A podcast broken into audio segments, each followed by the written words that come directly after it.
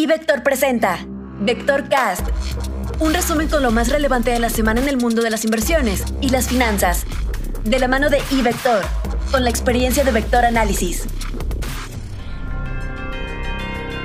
Comentario económico.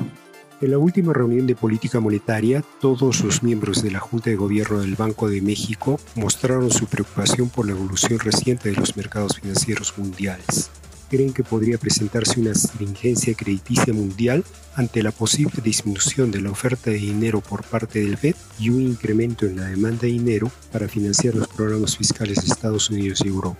Esto es lo que explica el alza de las tasas de interés en las últimas semanas. Un abrupto incremento de las tasas de interés podría truncar la recuperación económica mundial y elevar el riesgo de inestabilidad financiera debido fundamentalmente a la lentitud de la recuperación del resto del mundo y el deterioro de sus finanzas. No obstante, México tiene algunas ventajas que podrían ayudarle a enfrentar este posible problema. Por un lado, sus finanzas públicas están relativamente sanas. Por el otro, su ciclo económico depende fundamentalmente del ciclo estadounidense y finalmente posee un tipo de cambio flexible que podría ayudarlo a aguantar parte de este choque. El panorama de la economía internacional siguió mejorando esta semana. En Estados Unidos, las ventas minoristas aumentaron casi 10% en marzo debido al estímulo fiscal de Biden.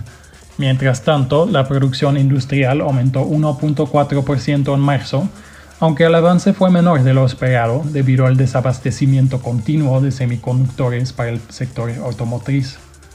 Aún así, los niveles de récord de los índices manufactureros del Fed de Filadelfia y de Nueva York indican que la producción industrial seguirá tomando fuerza.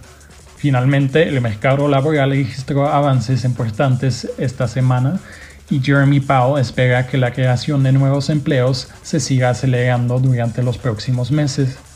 Mientras tanto, la inflación avanzó 2.6% en Estados Unidos y 1.3% en la eurozona, de acuerdo con lo esperado por el mercado. El próximo viernes se publican los PMIs preliminares de Estados Unidos y Europa. Anticipamos una continuación de las tendencias positivas observadas en marzo. En lo que se refiere a la economía mexicana, la siguiente semana será relevante en términos inflacionarios.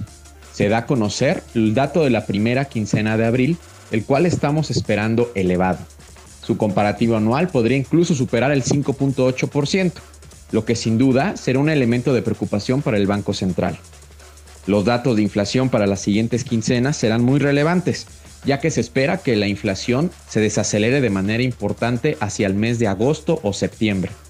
En adelante, la convergencia de los precios hacia el 3% será muy importante para determinar la política monetaria de Banco de México. Análisis técnico. El tono positivo se ha mantenido en la mayoría de los activos financieros alrededor del mundo. Los mercados accionarios en su mayoría están en máximos de los últimos 12 meses y algunos en máximos históricos.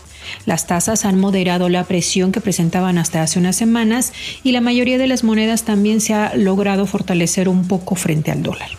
Lo probable, dadas las condiciones tanto económicas como por la temporada de reportes, es que estas tendencias se mantengan.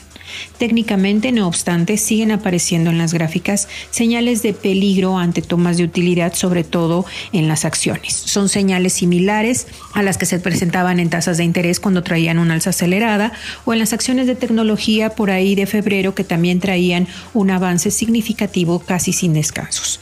Lo que están anunciando las gráficas como factible es que después de estos avances veamos una temporada de lateralidad o correcciones que no ponen en peligro la tendencia de mediano plazo, pero sí la de corto plazo.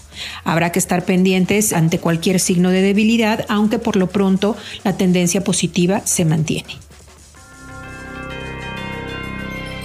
Esta semana la atención se concentrará principalmente en el inicio formal de la temporada de reportes corporativos del primer trimestre de 2021 en México, siendo que anticipamos que emisoras como Alfa, Qualitas, Agua, Bolsa, Gruma, Kimber, Sites, Jefe Norte, Televisa, Arca Continental y Grupo Carso, entre otras, presenten sus resultados. Por su parte, en Estados Unidos, en media temporada de reportes corporativos, estamos anticipando que emisoras como The Coca-Cola Company, IBM, Johnson Johnson, Procter Gamble, Philip Morris, Netflix, Halliburton, Verizon, Chipotle, American Airlines, AT&T, Mattel, Honeywell, American Express y Kimberly Clark reporten los resultados del primer trimestre de 2021. En general, estamos anticipando mejoras secuenciales, sobre todo en aquellas emisoras que vieron sus resultados deteriorarse de forma significativa como consecuencia de la pandemia. Informó para Vectorcast Rodolfo Navarrete, Arnes Severens, Luis Adrián Muñiz, Georgina Muñiz y Marcela Muñoz, quienes forman parte de nuestro equipo de Vector Análisis.